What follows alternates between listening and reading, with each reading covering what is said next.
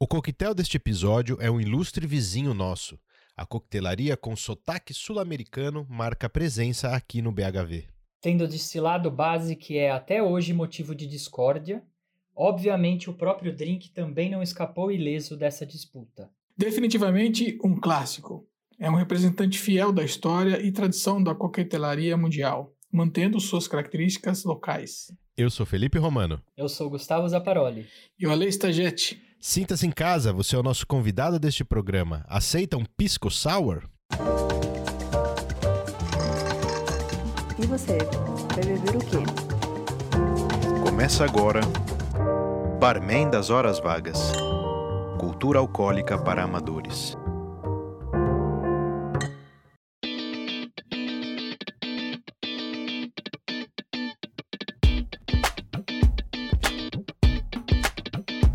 Começou o Barman das Horas Vagas Cultura Alcoólica para Amadores, o seu podcast preferido de coquetelaria, não, de coquetelaria do bar em casa, né? Queria salientar aqui que esse programa é feito para você, que é um amador da coquetelaria. Temos recebido muitas, muitos elogios aí do nosso programa, que é todo mundo entende aquilo que a gente fala. Começando o episódio 29, Pisco Sour, e eu vou dar as boas-vindas aqui para o Zapa. Tudo bom, Zapa?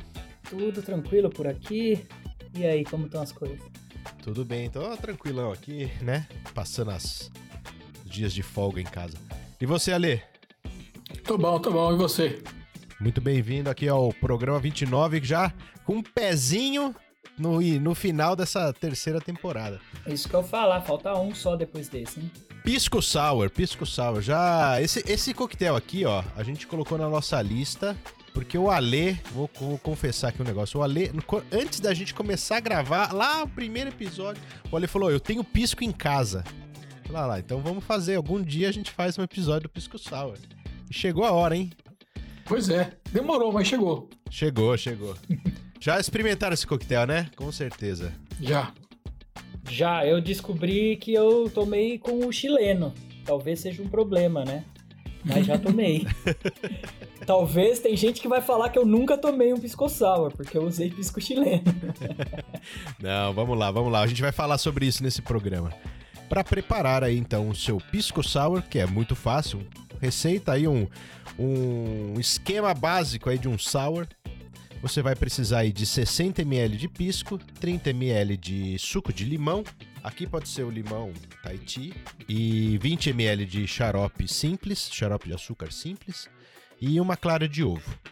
Aí para preparar então, daquele jeito que a gente já já conhece, né? Quando tem clara de ovo, é bom a gente fazer o dry shake. Dry shake, só lembrando aqui, é bater os ingredientes na coqueteleira sem o gelo. Então você vai adicionar aí todos os ingredientes dessa receita aqui na coqueteleira, vai agitar aí por 10, 15 segundos Aí você vai abrir a coqueteleira, colocar gelo, agitar de novo, né? Até a, a, sua mão aí ficar quase congelada, aí até gelar bem a coqueteleira. Aí você vai fazer uma coagem dupla, né? Que é usando os dois, é, os dois coadores, né? De coquetéis. E aqui eu já vou fazer um spoiler aqui para vocês. Quem quiser saber um pouquinho mais de coagem dupla, no quadro do Gui Ferrari deste episódio, a gente vai falar dele, por isso que eu não vou entrar em detalhes aqui. E aí tá pronto o seu coquetel. Você coa ele lá numa taça bem bonita, né? Uma taça que vai não precisa colocar gelo dentro do copo. Pode ser um copo baixo, pode ser uma taça é, coupe, uma taça de coquetel, na taça aí que você quiser. Eu, eu, eu costumo servir ele numa taça aqui em casa, numa taça de vinho, um pouquinho menor. Depois eu vou falar também por que, que eu faço isso. E aí, para finalizar o seu coquetel, você vai colocar umas gotinhas de angostura bitter na superfície do coquetel. Ele vai ficar bem cremoso, né? Por causa da, da clara de ovo. Então a superfície dele é bem espumosa, assim. E aí esse angostura bitter, ele tem duas funções, que uma é fazer um efeito, um efeito estético ali, visual. Você termina o coquetel com esse contraste, né? O angostura ele tem uma cor avermelhada, assim, bem intensa, quase puxando para um marrom, assim, né? Um âmbar. E aí ela fica ali decorando a superfície clara, né? Da, bem branquinha do, do coquetel. Mas ela também, como ele é um bitter aromático, ela também é. Quando você leva o coquetel à boca para prová-lo, esses aromas eles vão preparar ali o seu paladar. Uhum. Então é assim. O tradicional modo de preparar aí um, um pisco sour é esse. E legal, falando nisso, eu lembrei de uma coisa aqui. Lembra lá no começo do nosso programa, acho que no Manhattan, né? A gente falou da angostura. E que a gente falou, ah, você até sugeriu, Romano, alguém, né, comprar pra ter em casa, que ele é meio caro, mas usa só um pouquinho. Eu tô com o meu agora, agora eu tô sentindo que ele tá terminando ali. Então, ó, Ou já fazem passou três anos já. três anos, três anos que, que a gente usa, eu deixo lá, né, no meu pai, a gente faz de vez em quando. E dura, vale a pena sim. Ele é um ingrediente que realmente faz diferença no aroma, no sabor. E diluiu esse preço que eu paguei lá três anos atrás, né? E ainda tem um chorinho ali que dá pra usar. É, vou confessar que eu também, viu, Zap? Eu nunca comprei duas garrafinhas de angostura. Nunca. Então, é. É, a, É, minha, a vale minha a pena, primeira, vale a a minha pena. primeira garrafinha tá aqui ainda. Eu acho que ela é até mais velha do que essa aí sua. Eu tenho, eu tenho ela até, acho que até há mais tempo, quase quatro anos talvez. E, e aí, é isso aí mesmo, cara. É uma garrafinha que você usa gotas, né? Usa É. muito pouco, né? Vale a pena.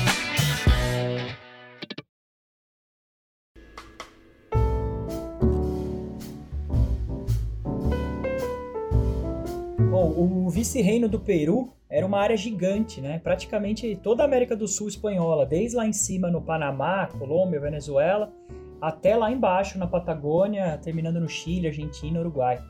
E era o centro do governo espanhol na região, né? Na época dos descobrimentos. E a capital era em Lima, no, no Peru. Eles usavam o porto ali para escoar toda a prata e ouro que descobriram nessa época. É nessa região do Peru que surge aqui o pisco no século XVI. Era um destilado de vinho, né, feito com as uvas trazidas pelos próprios espanhóis para a confecção de vinho ali no local. E foi assim então que surgiu o pisco, da mesma forma, né, que a cachaça no Brasil, já falamos aqui também, o rum lá no Caribe, né?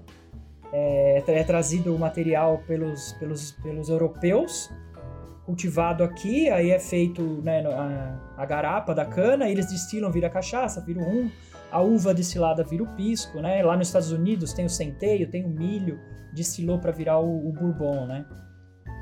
Mas e o nosso coquetel, então, o pisco sour? Como, como que surgiu? Quem que inventou? Costuma-se dizer que Victor Morris, ele criou o pisco sour. Ele é nascido em Utah, nos Estados Unidos, e migrou para o Peru em 1903 para trabalhar nas ferrovias que estavam sendo construídas na região. Aí diz a lenda, né, que numa festa de inauguração da linha ferroviária de Oroyo, é, existe até hoje essa linha, é uma das mais altas do mundo lá no, lá no Peru, fica lá nos altos da montanha lá esse, esse trem. É, e depois de ter ficado sem uísque ali nas comemorações, ele estava fazendo um monte de whisky sour, estava bem na moda.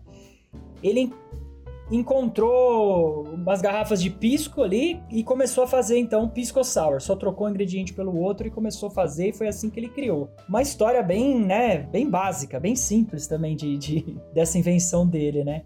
E acho que é isso mesmo, é tão simples a ideia, né? Que outras pessoas já, já, ti- já tiveram, já tinham tido essa ideia antes dele. Tem até alguns registros. Existe registro na própria Califórnia de lugares que faziam whisky sour com pisco no lugar, né? E no próprio Peru foi encontrado recentemente um livro de culinária de cozinha local, né? Cozinha crioula, que é dos indígenas, né? Dos moradores ali, filhos descendentes de espanhol. De 1903 também, e já tinha ali um coquetel feito com clara de ovo, pisco, açúcar e gotas de limão que te ajudava a abrir o, a abrir o apetite para sua refeição. Então, assim, na verdade, né, desde a criação do destilado pisco, ele já era muito bebido, muito conhecido em toda a região, né, até na Europa, quem vinha daqui levava para lá, já era uma bebida conhecida. Então, assim, alguém que já gostava de, fazer, de beber uma bebida no estilo sour, fazer a troca do destilado por pisco foi algo natural, né, de acontecer. Mas com certeza a gente pode falar que o Victor Morris ele foi sim o responsável pela divulgação do coquetel. Provavelmente ele foi o primeiro a usar esse nome é, e vender comercialmente em seu bar. Que depois que ele saiu da empresa lá de, de, de- de ferrovias, ele abriu um bar em, em Lima é, na década de 20 para estrangeiros, né, para pessoas que estavam de passagem na cidade. Era um centro comercial muito muito grande. Então ele batizou, padronizou, né? E fez toda a divulgação. Então, não tá muito errado a gente falar que ele é o pai do Pisco Sour. E os bartenders que ele tinha depois foram saindo, né? Foram contratados por outros lugares, abriram hotéis na cidade. O Hotel Bolívar é um que abriu ali perto. E um dos bartenders dele foi para lá e provavelmente esse cara é o que começou a colocar angostura. Ele conheceu angostura em outro lugar e, e decidiu adicionar que como o Romano já falou, né, tem essa o aroma mudou um pouco, até a cara, né, do coquetel. É, e aí foi se espalhando, né? Foi se espalhando, esses caras mudando de bar, mudando de hotel, sendo contratados e levando o pisco sour para todo lado. No seu poema From Sea to Sea, o romancista inglês Rudyard Kipling, que é ganhador do Nobel da Literatura de 1907, ele descreve o pisco sour como o mais nobre e belo produto de nossa era. Asas, asas de querubim, a glória de um nascer do sol tropical, o vermelho das nuvens do pôr do sol, com fragmentos de épicos antigos escritos pelos grandes mestres caídos. Nossa, né? Daí o. Como Gost... Esse aí gostava, gostava, mesmo, hein? Né? Gost... Com asas de querubim. Gostava mesmo, hein?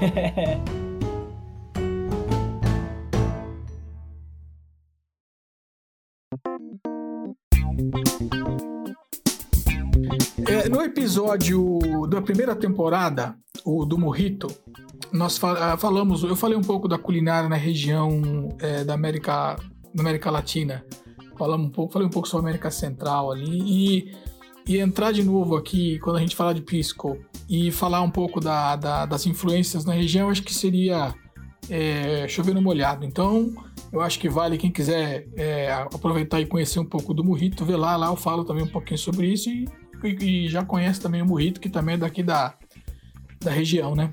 E o que eu queria falar sobre a culinária, a culinária especificamente a culinária é, peruana, é que, assim, é, nas pesquisas que eu estive fazendo, ela é certamente uma das mais importantes e mais cheias de influência, assim, na América Latina. Quando eu falo de influência, por conta da própria imigração, né, que rolou e tal.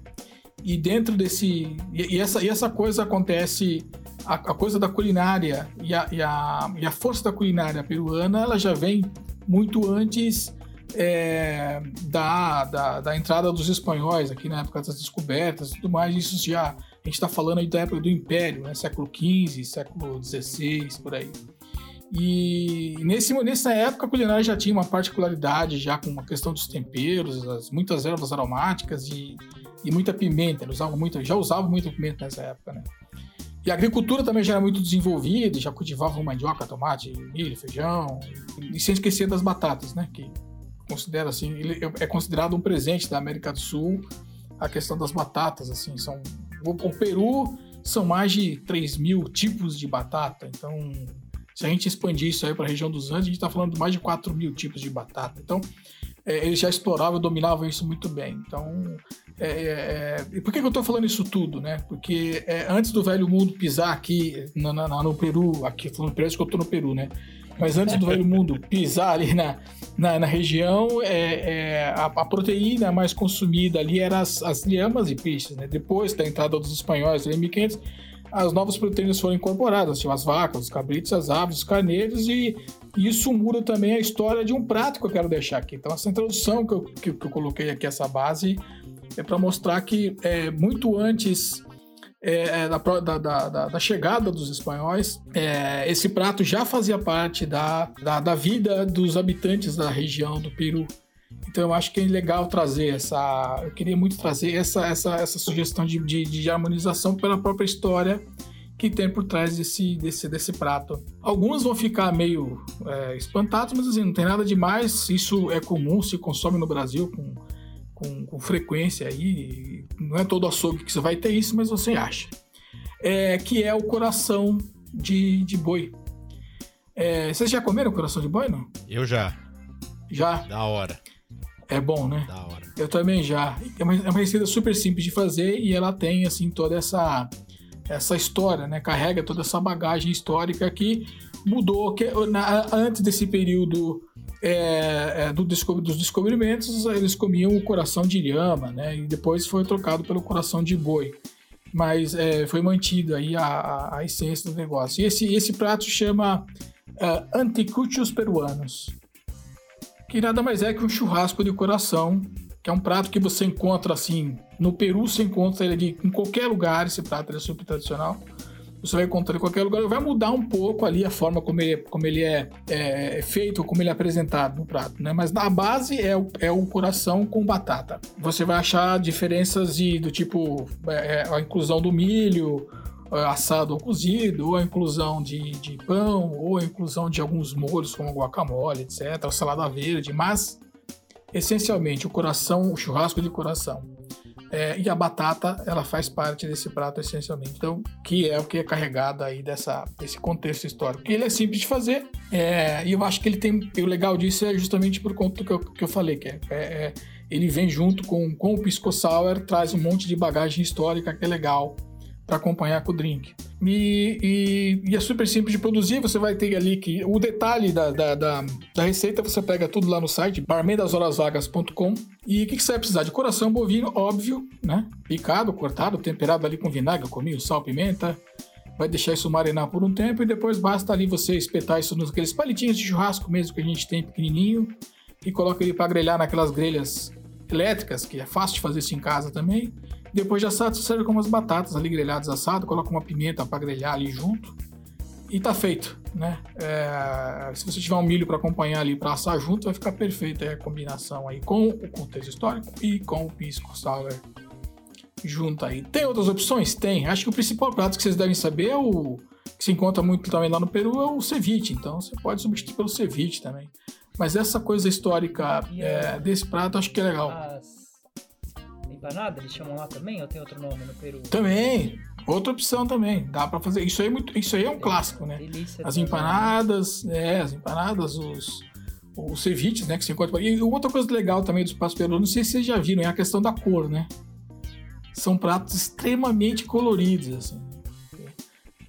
É engraçado que dá até fazer uma relação com as roupas, né? É, tem aquelas, aqueles mantos lá, né? Aqueles. É.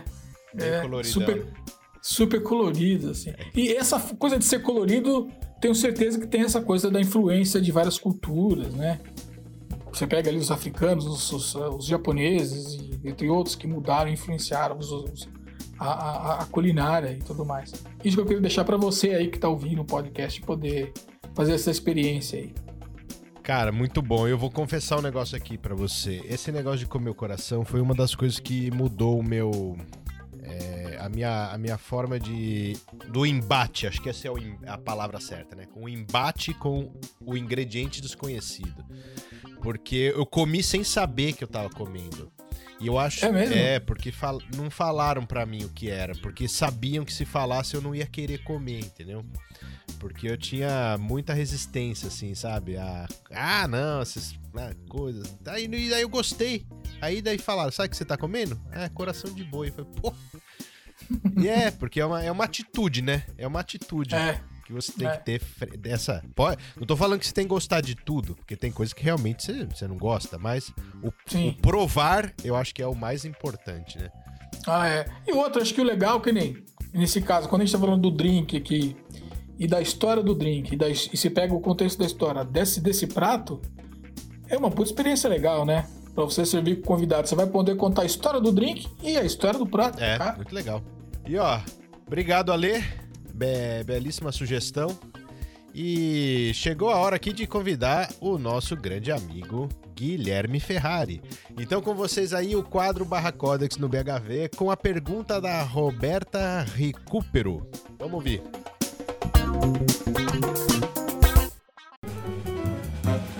Barra Codex no BHV. Apresentação: Guilherme Ferrari.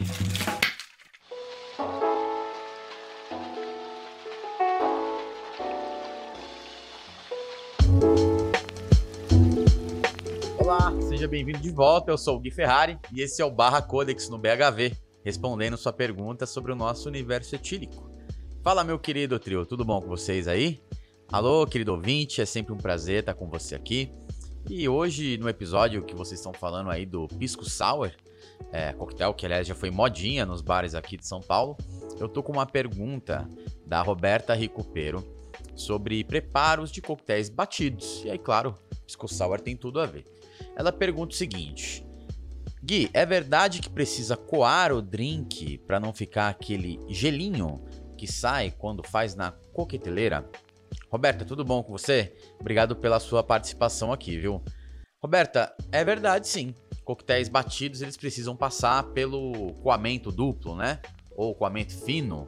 Quando a gente usa, além do strainer de bar, aquele passador, né, que aí encaixa na coqueteleira, a gente também vai usar uma peneira fina, geralmente uma peneirinha para chá, para justamente capturar esses fragmentos de gelo e qualquer outro sólido que possa estar tá ali, um pedaço de hortelã, de manjericão, enfim. E aí, Roberta, existem alguns motivos para isso. O primeiro é beber um coquetel com muitos pedaços de gelo quebrado pode ser desagradável. Se a gente estiver falando de um coquetel que vai gelo britado ou gelo picado mesmo, é uma coisa, né? Tipo, é, é, coquetel tique, ou, sabe, coquetéis que é estilo raspadinho, assim, vai bastante gelo picado, aí é uma coisa. Agora a outra, a gente pegar, por exemplo, o seu pisco sour e ele vir cheio de gelo quebrado ali, dificultando você apreciar o seu drink, apreciar a textura, a diluição, né? Que aliás é o outro motivo, Roberto. E aí você ouvinte presta bastante atenção também, porque esses fragmentos de gelo no copo geralmente são o que causam essa adição de água muito grande no seu drink. E aí o seu pisco sour, seu Fitzgerald, seu penicillin, qualquer coquetel que seja, vai ficar bem aguado. Bom, todo mundo tá careca aí de saber que o gelão, né, aquele gelo grande, maciço, ele ajuda a manter a temperatura sem diluir é, o coquetel, certo? Pois é, o antagonista do gelão é o gelinho. é esse gelo muito pequeno, né? Esse gelo quebrado que vai facilmente derreter dentro do seu drink. Quando a gente usa o gelão, quando a gente usa essa pedra de gelo grande, maciça, a gente está diminuindo a relação entre a superfície de contato e massa. Ou seja, eu tenho uma massa de gelo muito grande em relação à superfície de contato muito menor.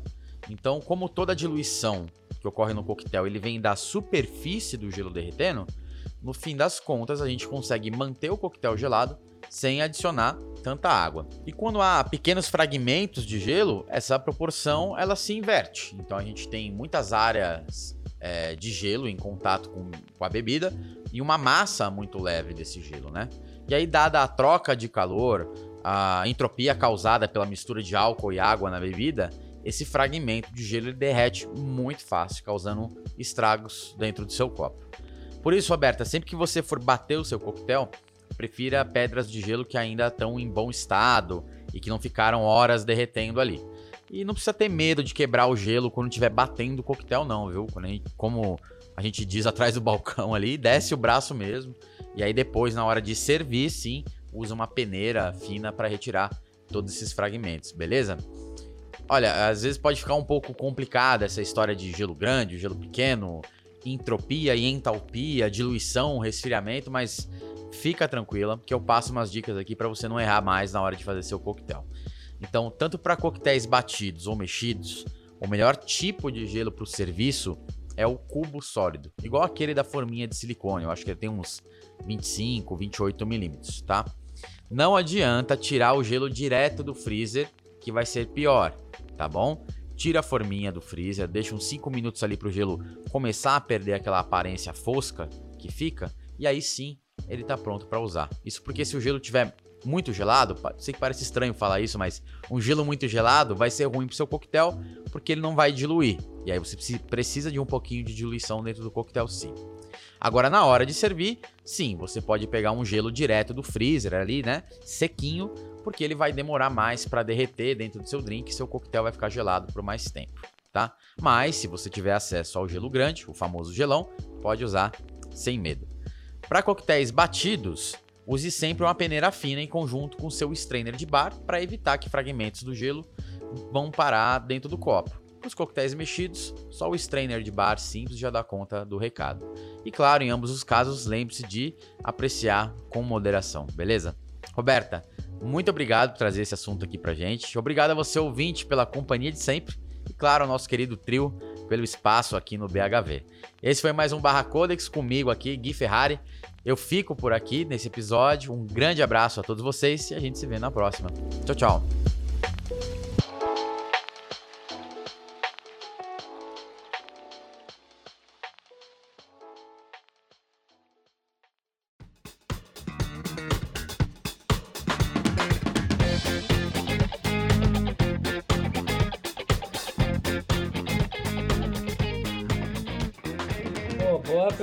Essa aí, né? Eu mesmo já tomei uma, uma bronca sua, né, Romano? Uma vez eu fiz um drink pra. White fiz um Lady era. Era White Lady? Ou era, Era, Margarita? White Lady. Eu fiz White pra minha esposa e aí ela postou a foto, você mandou um direct pra ela, viu? Fala pra usar pra coar isso aí, pra esse, pra esse gelinho não, não, não grudar na sua boca, né? Acho que foi algo assim que você falou.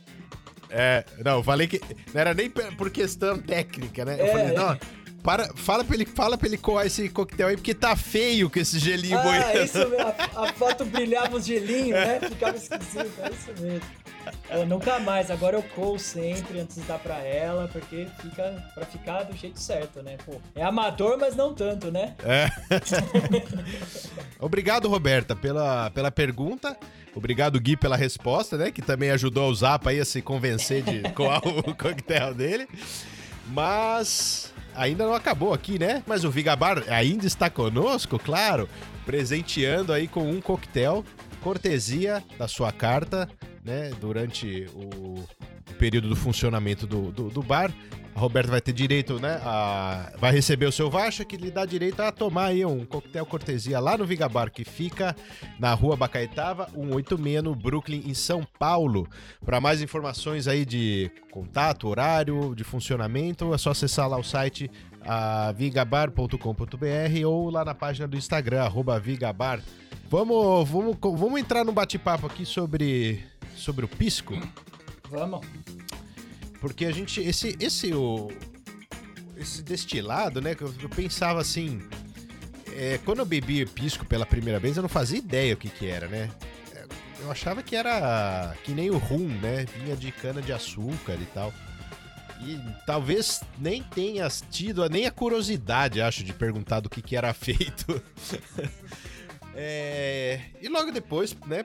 Passou aí muitos anos e tal até eu provar o pisco novamente. E aí eu já tinha essa informação de que o que, é o pisco? É um destilado né, de uva, né, de vinho. É como se ele fosse, para quem lembra lá do, episódio que a gente falou do conhaque, né? O conhaque ele tinha tem duas etapas, né? Que ele pega o vinho, destila o vinho e aí de lá ele fica com um, um produto chamado eau de vie, né? Que é aquilo que a gente chama lá da água da vida. Que é esse mesmo termo aí que a gente usa até para dar nome a outras bebidas, né? O eau de vie, que é a água da vida em francês, ele é o destilado de vinho. Depois que ele é colocado num barril, ele envelhece e aí ele vira o conhaque. O pisco, ele é uma espécie de um eau de vie, né? Se a gente for ver bem. Ele é um destilado ali, né? Há quem De- diga que ele é o, o melhor brand feito no mundo. É, o que brand, né, seria isso aí que, que Destilado de frutas, né? de O fruta. brand é o destilado É. de fruta. é. Ele seria o melhor de todos porque ele é feito só de uva e com vinho novo, né? E não um velho, envelhecido, um vinho já pronto lá. Ele tem que ser feito no Peru, né? No Peru ele é assim.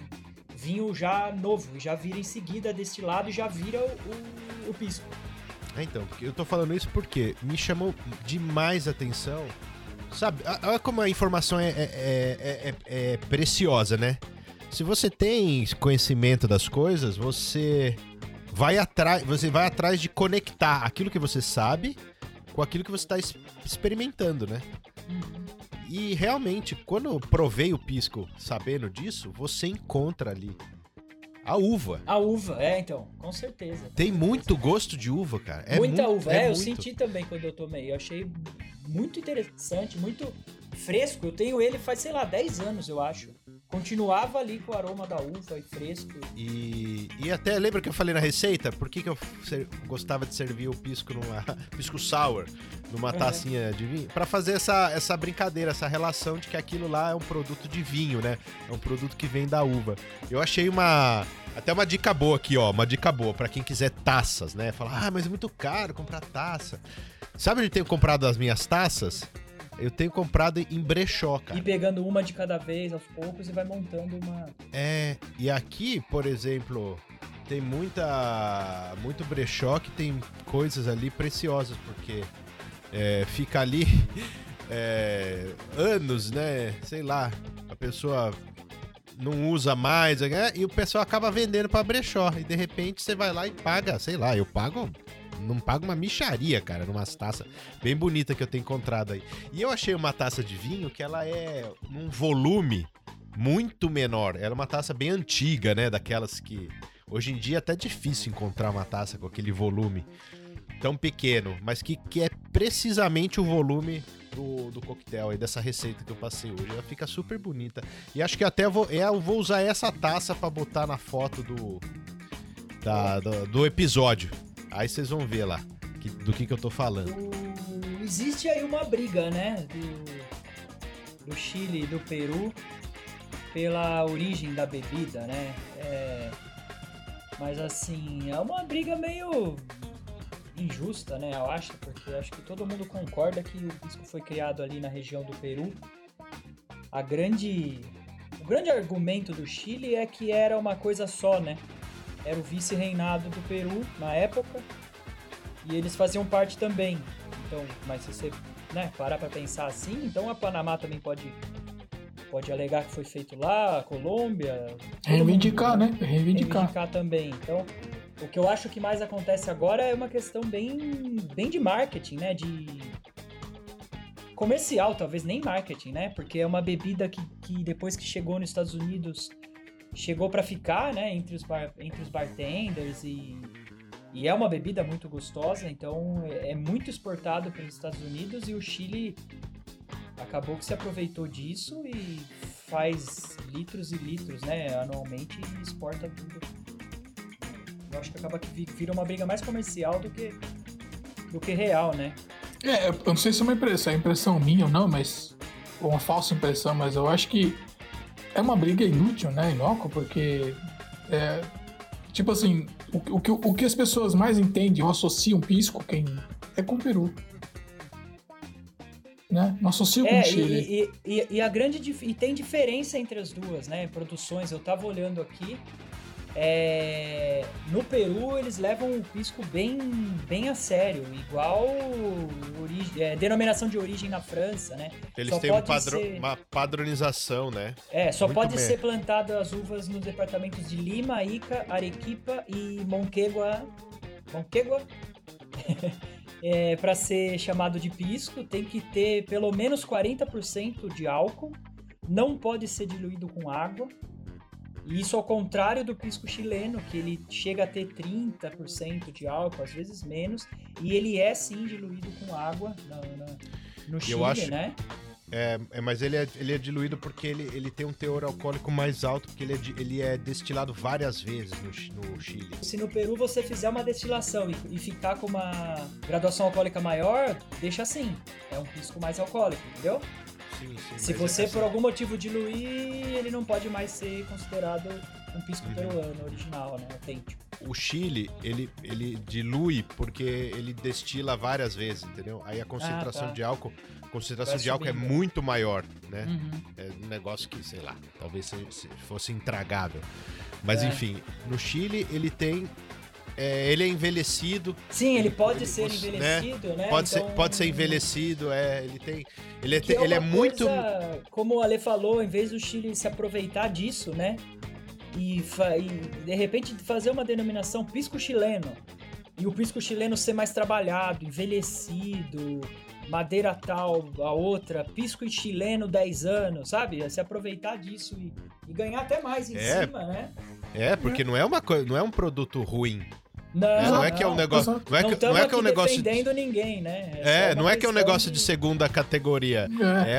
É, é, um, é um produto tão bom quanto no sentido de, de, de, de qualidade, daquilo que ele entrega, né? Daqui, e é- Uhum. eu também acho, cara, que é, é- essa briga aí é uma, É, é uma bobagem, né? No É. sentido de. Total. Total. Sabe que tem também a, a, a questão do, do próprio coquetel. Tem uma, uma disputa. Aquilo, a receita que eu passei aqui é a receita peruana. Mas no Chile, se você vai. Aliás, o primeiro lugar que eu provei pisco sour foi no Chile. Eu fui lá de. Tava em lua de mel. E eu, eu lá no Mercadão Municipal lá do, de Santiago, eu pedi um pisco sour. E lá ele foi preparado. E normalmente não se coloca ovo no, no Chile, no, né? no Chile não tem ovo e não tem o, o angostura. Hum, Então essa também é uma diferença. E também tem, né? Essa, ah, essa briga aí. Tanto é assim que o, que o Peru, ele, ele acho que é o primeiro coquetel que tem um dia é, para ele, né? O primeiro coquetel que foi registrado com um dia nacional. Tem, é o primeiro sábado de fevereiro, né? É, é. É o dia De- mundial depois- do Pisco Sour. Isso, depois vieram outros coquetéis, né? mas ele foi o primeiro, o primeiro coquetel que, tem, que ganhou um dia de festividade ali pra ele. né? Então essa, essa disputa, de certa forma, também é boa nesse sentido, né? Porque um lado vai querer fazer melhor que o outro e o outro vai querer salientar aí as suas características e tudo mais. Quem ganha é a gente, né, na verdade, porque a gente tá vendo de fora, sabe? É, eu mesmo É. falei lá no começo lá se eu já tinha tomado, eu já tomei feito com pisco chileno. Eu nunca tomei o pisco peruano. Agora eu vou ter que dar um jeito de ir atrás pra, pra provar, pra ver aí a diferença, né? Pra ver a diferença, é. No fim, Isso os é dois, os também. dois lados ganham, né? E você vê que o esforço, né? O, o esforço que o Chile faz, né? Você percebe que o Então, Chile faz um esforço tremendo. É questão comercial, né? Senão É. eles deixavam pra lá e falavam, ah, tá bom, tem prova que foi no Peru, deixa ser no Peru, né? E você sabe que é proibido vender pisco chileno no Peru? E é proibido vender pisco peruano no Chile? É sério isso? Não? É sério, é sério.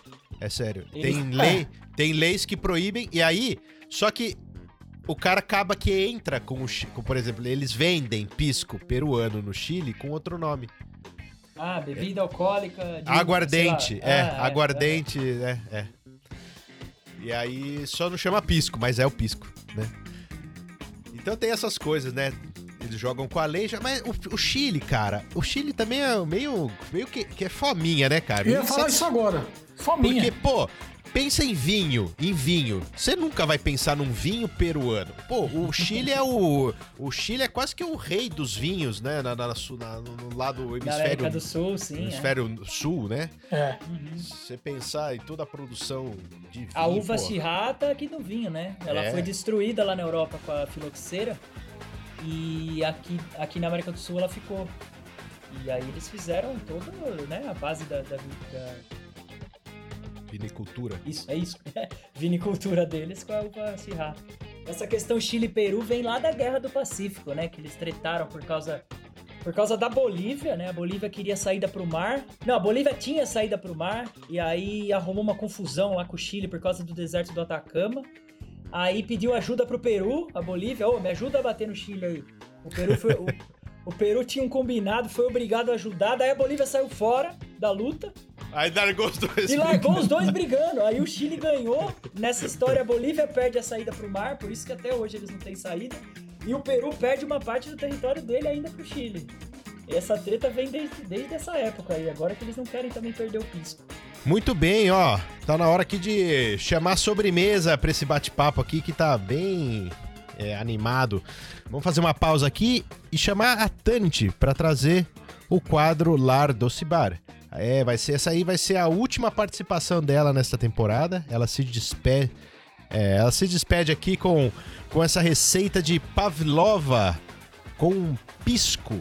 Ela vai botar um, um toque alcoólico nessa receita. Vamos, vamos ouvir.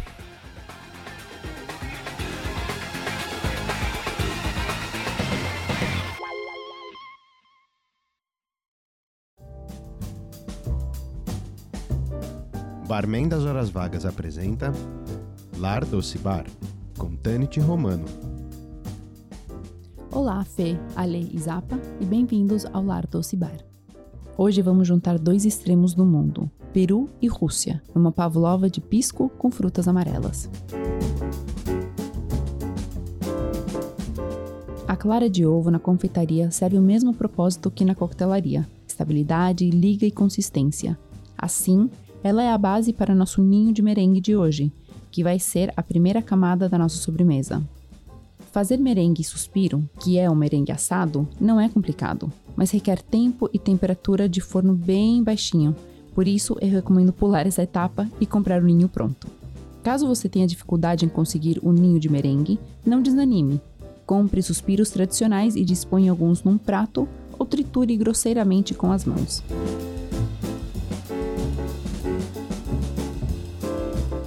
Pelo alto teor de gordura, o creme de leite fresco é o companheiro ideal para qualquer alcoólico. Hoje, o escolhido da vez é o pisco. A gordura garante a estabilidade da mistura ao bater, mas o gosto característico um pouco picante do pisco se sobressai. Por último, um toque de açúcar para o equilíbrio certo. Finalmente, as frutas. Se fala muito de frutas vermelhas, mas as amarelas, além de deliciosas e mais inusitadas, são também ricas em vitamina C, agregam o poder do gosto cítrico, presente também no pisco sour exatamente por esse motivo, e essas frutas particularmente remetem aos países andinos. Peru é um dos lugares de origem da physalis, frutinhas charmosas com suas folhas secas. E do lado amazônico, o nosso velho conhecido, o abacaxi.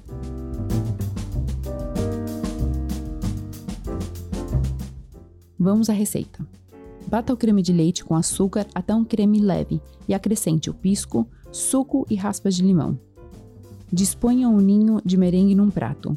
Preencha-o com o creme batido e decore com as frutas. Por último, uma fissalis ou folhinhas de menta para decorar. Está pronta a sua mini pavlova de pisco com frutas amarelas.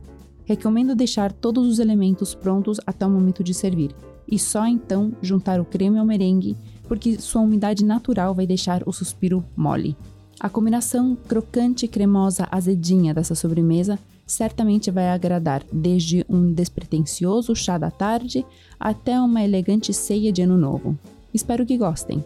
A receita completa, com medidas e imagens, você encontra no site do barmandashorasvagas.com. Esta é a minha última colaboração com o Barman das Horas Vagas desta temporada. Obrigada ao trio por me permitir compartilhar meu amor pela confeitaria e a coquetelaria com os seus ouvintes. Até a próxima temporada, quem sabe.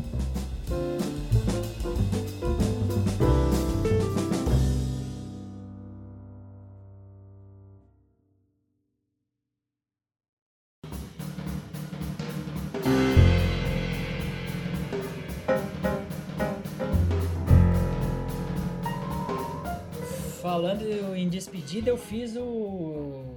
O Você sorvete de melancia com bourbon, hortelã, aprovado aqui, viu? É bom, né? O- no calor que tá fazendo aqui agora, foi uma E maravilha. é fácil, né? E é fácil. Facinho. Eu fiz do jeito fácil lá que ela ensinou. Pra quem tá É. com preguiça, era eu esse. ficou, ficou bem gostoso mesmo. Bom, obrigado, Tante, por né, pela... Eu, eu tenho que falar um obrigado, assim, pessoalmente, porque eu sou o cobaia dela, né? Sempre falo aqui, eu, eu como tudo. Então, eh, se depender de mim, o quadro dela nunca vai deixar de existir nesse programa. Que você sai ganhando, É, né? e por isso mesmo. Saio ganhando. É, mas vamos lá, cara. A gente tava falando de, de Peru, de Chile. Tem alguma coisa ali que é bem comum também desses dois países, não só, né? O, o, o pisco, né? Mas aquilo que a gente tava falando aqui, né? Que tá tudo integrado, né? Toda a, cultura daquela região lá, né? Aquilo que a gente conhece como cultu- cultura andina, por causa, né? do- dos Andes que estão ali, né? Das montanhas. Os Incas ainda foi a- uma cultura recente, se a gente for pensar, né? Antes dos Incas ainda tinham muitas outras culturas que que, que se desenvolveram Tem- de uma tem toda maneira Essa cultura que eles montaram, né? É, então assim, foram várias coisas, né? Que não, não só aquela coisa dos recursos, mas também a, a ciência desenvolvida, né? Por Sim, eles. muita tecnologia, né? Você Muita, negócio vê Machu a plan- Picchu, né? A, a o, o tipo, o tipo de plantação que eles faziam, né? As- o maquinário, maquinário de, de, de- Eles que bolaram um negócio lá que você. Era como se fosse um pau. Sabe uma perna de pau? Que tem um. né? Um pau com um lugar pra você pôr um pezinho. Eles bolaram um negócio desse que era um. um meio que um. O que, as, o que as máquinas fazem hoje, né? Que tem um cilindro Ah, um cilindro que vai cavando um buraco pra, na terra e aí vem outro que vai plantando, né?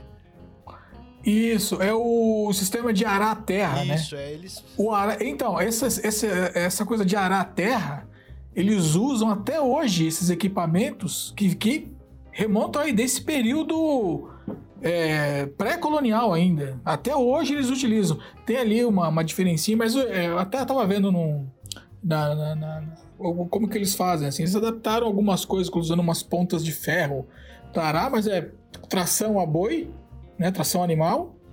É, mas eles usaram a terra com esse equipamento até hoje, cara. Até hoje nas montanhas. Pela dificuldade também de acesso dessas máquinas, né? acidente, Era isso terreno muito acidentado. também, né? O terreno É. geográfico ali também obrigou os caras a terem ideias novas e, desenvolverem novas tecnologias, né? Pra se virar É. ali mesmo nas plantações e tudo, né? E, e- e outra coisa que eu vi, o Zapa, o Zapa que, que gosta disso também deve ter visto, não sei. Mas assim, as- eu tava dando uma olhada nas camadas de sedimentos nessa região, cara. É absurdo o tamanho da camada de sedimento que tem ali. Então, assim, é um, é um terreno, uma, um- uma terra fértil pra caramba, que não precisa de agrotóxicos, não precisa de, de fertilizante, né? E. Puta, aí que você tinha falado de incomum. Incomum eles têm 4 mil e. mais de 4.300 tipos de batata, né? Sabe como é batata pra cacete? É, não, mas é. E aí, essa história da batata é engraçado, né? É, é, você às vezes pode pensar que a batata foi, é originária lá da Europa, né? Da Irlanda e tal, por causa de tudo que a gente sabe, aprende na escola, né? Ou que o tomate é da Itália, por causa do macarrão à bolonhesa. E é tudo dessa região aí, né? O milho, Tudo. é. Ah, não. E, Mano, e- né, e nem. depois com o intercâmbio colombiano, né, o nome que se dá depois da descoberta da América por Colombo, tudo, isso foi espalhado para o mundo todo, né, e, e a ponto disso que a gente está falando, né, a batata virar o principal alimento lá no Reino Unido durante séculos, né. Ah, aqui na Dinamarca mesmo, onde eu tô. Aqui, Acho que toda a Europa, né, a batata É. chegou muito forte por aí para para para dar caloria mesmo para todo mundo. É o valor que eles dão, né, cara? É- Que é um alimento. Vou te falar, hein? É uma- É um alimento. Um amigo meu brin- brincava dessa, sabe essa história, o que você levaria pra uma ilha deserta?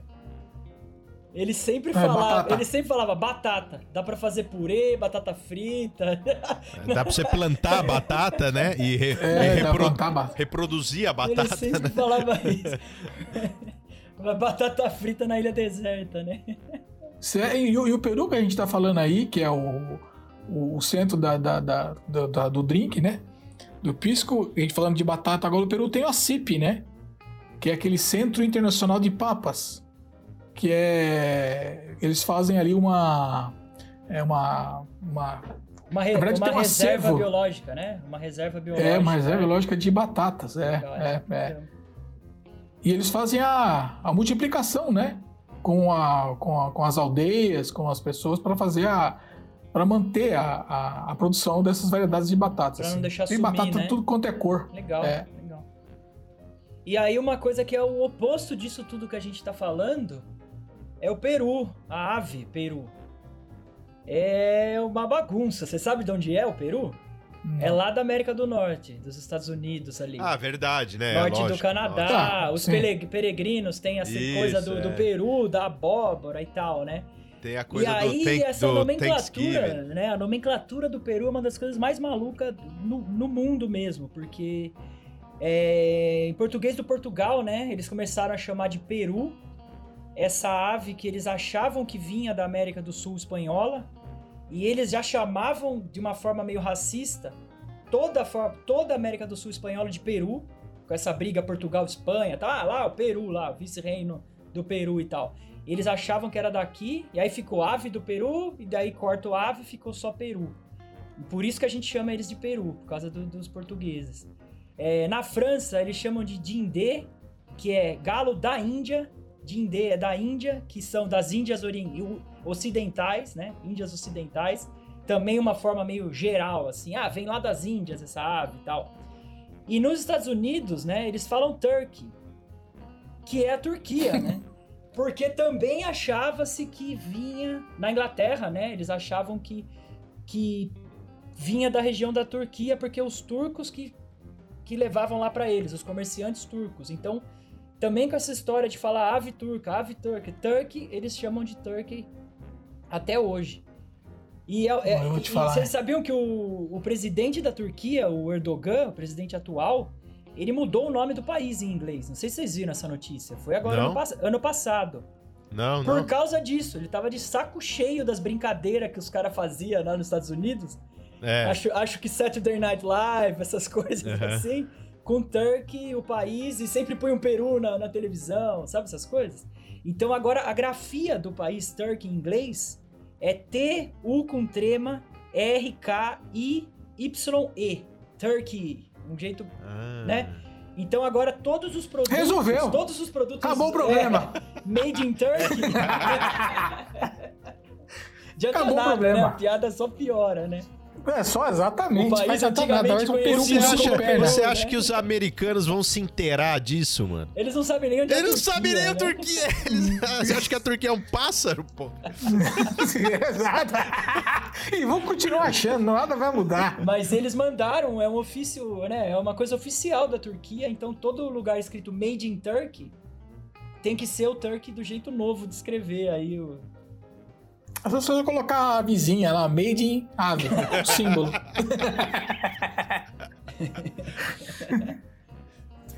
Ó, falando em animal, voltando aí pro Peru, é... todo mundo confunde, né? E não A fizemos nenhuma piada de quinta série com o Peru também até agora, né? Também não. Ainda bem, né? Gente, é, gente é adulto. A gente é adulto. classudo, né? Não, eu falar de animal, animal do Peru, que todo mundo pensa que é a lhama, né? É O animal do. O animal símbolo do Peru. E na verdade é uma É al- alpaca. Alpaca, né? Ela é um pouco Alpaca. menor, eu acho. É, isso? é, isso mesmo. A alpaca é um, como se fosse uma, uma mini, uma mini lhama. Que é a.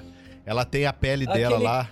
Franjinha também, não é? A alpaca acho que tem a- uns, uns cabelinhos na frente do olho. Tem- Ela é mais. A, a, a lã dela ali, ela é mais. é, como eu posso dizer? Mais suave até. Ela é mais fofinha, vai, vamos dizer assim. E, e é dali, né? A gente tava falando que o, o Ale tava falando né, dos cobertores ali, daquele, aqueles gorrinhos, né? Também aqueles cap, ca- gorrinho que é bem característico lá, né? Do, dos Andes. São Uhum. todos, né? Os originais são todos feitos com a lã, né? Lã de alpaca. E tem também, quando eu penso nessas, nessa estética, né? Dessas, desses poncho, né? Poncho. Com aquele gorrinho. Eu penso na- nos caras que tocam música, né? É, aí eu tava, Flautinha do e Titanic. que é o que menos você encontra lá, é o cara tocando essas flautas aí. pô. Acho que entra na coisa do- das, das, das confusões aí que o que o Zapa acabou de falar. Tipo assim, lá não tem cara tocando flauta na rua. Tá, é que, claro que não tem. Eles estão todos aí na Praça da, da, da República. Vieram Eles tudo pro Eles Brasil. estão todos na Praça da República. Acabou. Cansaram, mais ninguém gostou lá. deles lá. Mas Não eu- foi sucesso, não foi sucesso. Não, mas eu gosto, cara. Eu gosto Eu- muito da música andina. Eu tenho até, eu aprendi a tocar, eu tenho um charango em casa. Sabe o que é um charango? Não. Charango, é, todo, toda a cultura tem a sua- o, seu, o seu violão em miniatura, né? Pode perceber. Tem bandolim, tem a, a viola portuguesa lá, que todos são...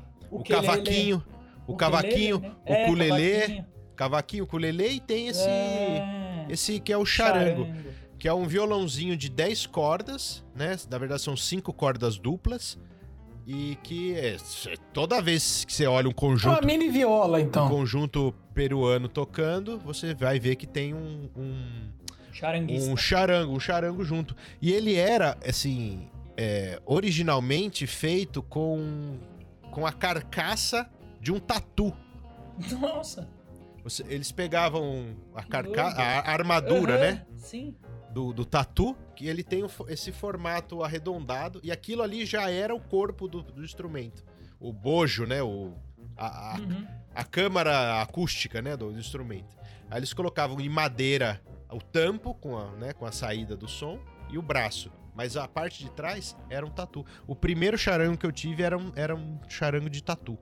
Só que depois isso foi proibido, acho que não pode. An- Antigamente eles tinham, eles faziam fazendas, né, de criação de tatu para produzir os, o charango. Nossa.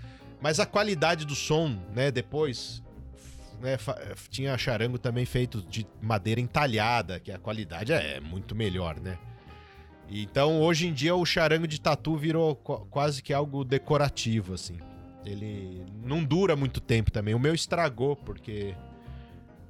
Né? Que negócio é, uma- é um couro, né? E deve é um ficar te couro. mordendo se você tocar errado, né? Não, cara, era- ele tinha até os pelinhos do tatu, assim, eu vi, sabe? acabei de digitar no Google aqui, eu vi o, É. o- o tatu mesmo, né? Nossa. Não, e um negócio que é, que é legal é que o, o charango, ele tá também no Chile. Você sabe que o charango é no Peru, tem Chile E na Bolívia também, né? Nos países andinos. E é engraçado que eles não brigam por causa disso. Você vê Aí que a, eles não a, têm interesse em É. disputar, né? a música une. A música A treta tá no. A treta tá em outra. A treta não tá aí. tá no dinheiro, né, velho? Esse que é, É, mas É, é. exatamente, exatamente. Exatamente. Ela não tá aí, mano.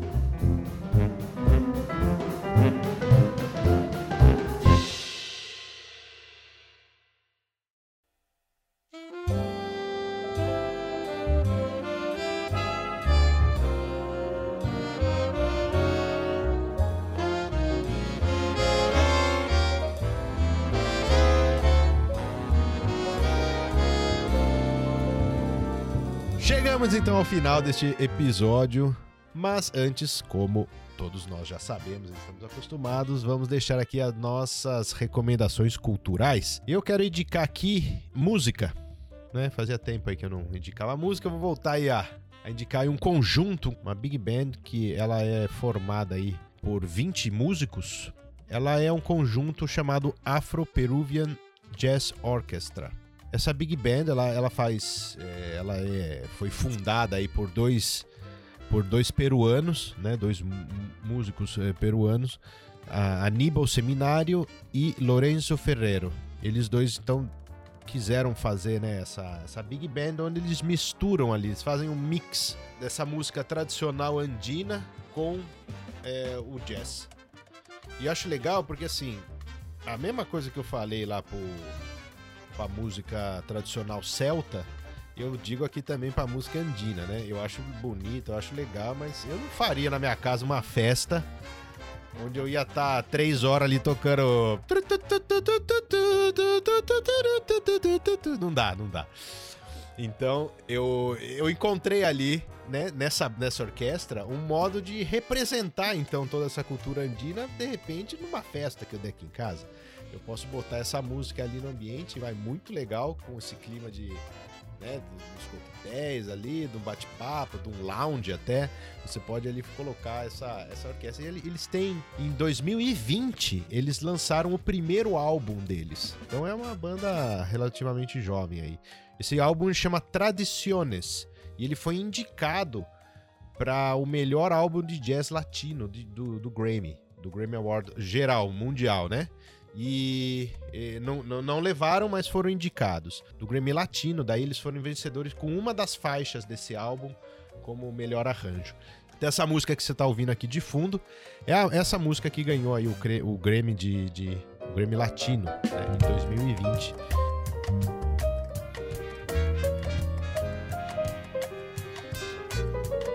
Dessa faixa aí do álbum Tradiciones, que chama La Flor de Canela.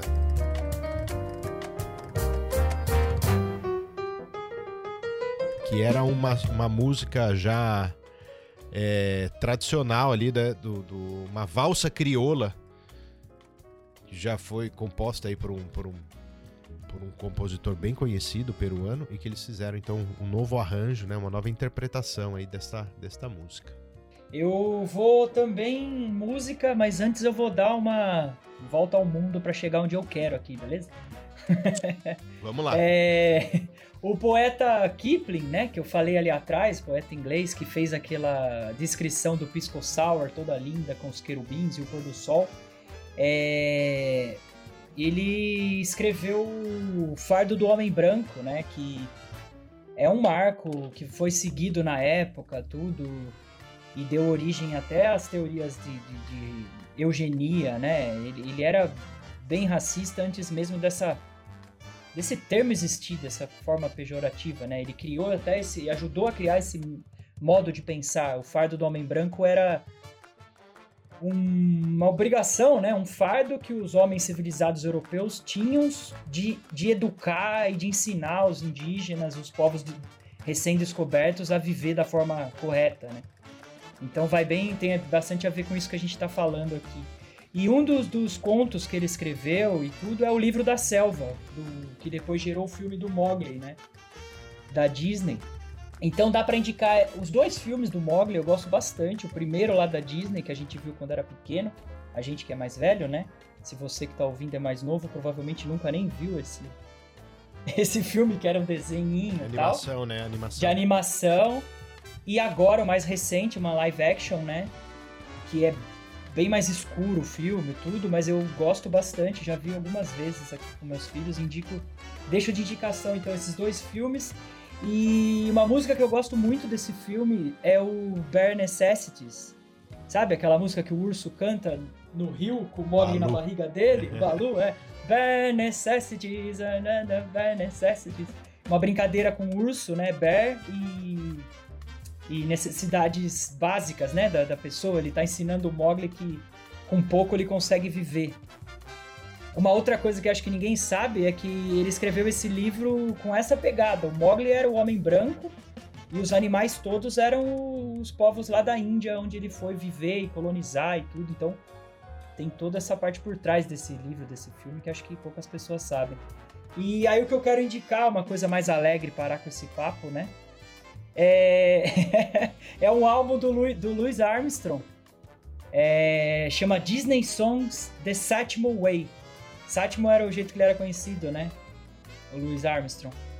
E tem ali 10 faixas só com essas músicas clássicas da Disney, assim, dos filmes. Tem essa que eu falei do urso, tem a do dos sete anões, tem eu acho bem bem legal, é bem gostoso de deixar ouvindo aí o, o Armstrong tocando músicas que te lembram a infância, que te musiquinhas da Disney. Beleza, eu vou deixar duas coisas que eu, que eu pesquisei quando eu estava pesquisando sobre a, a- o prato e eu, eu me interessei por duas coisas que eu fui ver depois que eu vou dividir com vocês e com, com o nosso ouvinte, que é um que é bem pequenininho, ele tem mais ou menos uns, uns 10 minutinhos, 12, que eu achei bem interessante, assim, que é do Globo Rural. Ele fala da produção de batatas na, na região andina, né? Toda ele fala do Peru, mas depois ele estende isso para o resto da América. Então acho que é interessante falar